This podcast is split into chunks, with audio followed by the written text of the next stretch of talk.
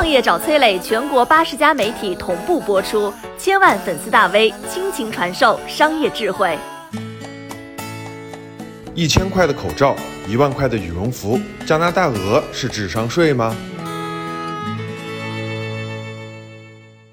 洋品牌到底怎么在中国收割韭菜的？这是今年一月上海某个大型商场一家门店外顾客大排长龙的场面。他们在抢啥呢？看着亮闪闪的店名 Canada Goose 加拿大鹅。加拿大鹅听这个名字就知道是一个来自于加拿大的羽绒服品牌啊。这个牌子最大的特点就是贵，一件羽绒服动辄是上万元啊。但是贵挡不住崇拜洋品牌的年轻人对它的追捧。上海这家门店排队两三个小时是常事啊。北京三里屯的门店甚至不得不限流，每次只让进去一百个人。他凭什么卖这么贵？割韭菜吗？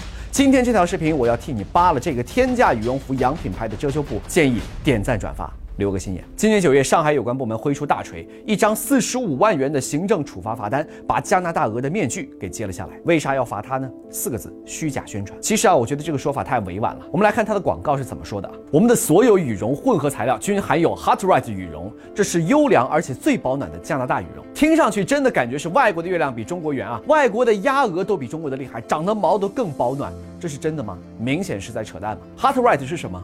看起来不明觉厉啊，真相是这个名字跟江苏扬州、杭州萧山一样，只不过是一个养殖区的名字。业内的专家就说啊，羽绒服里头的填充物的品级只跟鸭、鹅这些禽类的品种还有大小有关，和产地、气候根本没有任何关系。售价万元的加拿大鹅羽绒服里头用的羽绒，说不定还不如你家楼下地摊两百块的国产羽绒服的羽绒。为什么这么说呢？羽绒的好坏是有评级标准的，一千最高，数字越高，羽绒越好。根据上海这份处罚决定显示，加拿大鹅用的羽绒蓬松度最高也只。有八百，这个比例还只有百分之十不到，而蓬松度只有六二五的占比高达百分之六十九，也就是说加拿大鹅根本就没有想花更多的钱买更好的料子，却在中国吹嘘自己的保暖性能最好。加拿大鹅这不是赤裸裸的撒谎吗？那既然撒了谎，就得承担后果。这还没完啊！加拿大鹅这个品牌最近又翻车了，用羽绒服在中国割韭菜还不够，开始卖起了口罩。你猜它的口罩多少钱？便宜的六百块，贵的一千块。官网介绍说，他们家的口罩均不能用作医疗设备或者是个人防护设备，也没有经过测试和认证。但就算是这样，还是有人买。用高端的定价包装普通的产品，眼花缭乱的障眼法是一套接一套，就是为了收割中国消费者。那问题是，为啥有人这么傻，愿意买单呢？曾经有媒体采访了一位在北京三里屯加拿大鹅门店排队的顾客啊，问他为啥宁愿排队也非买不可？他轻描淡写的说了一句：因为贵。经济学里有一种商品被称为是韦伯伦商品，一般商品都是价格越低销量越高，但是韦伯伦商品恰恰相反。价格越高，销量才越高。加拿大鹅、玛莎拉蒂、爱马仕的包包都是这样，因为它们的价值是为了满足消费者彰显地位的需求。那么既然是这样，必然是定价越贵越好。你降价了、促销了，这些人反倒是不乐意了。有人说定价是品牌的自由，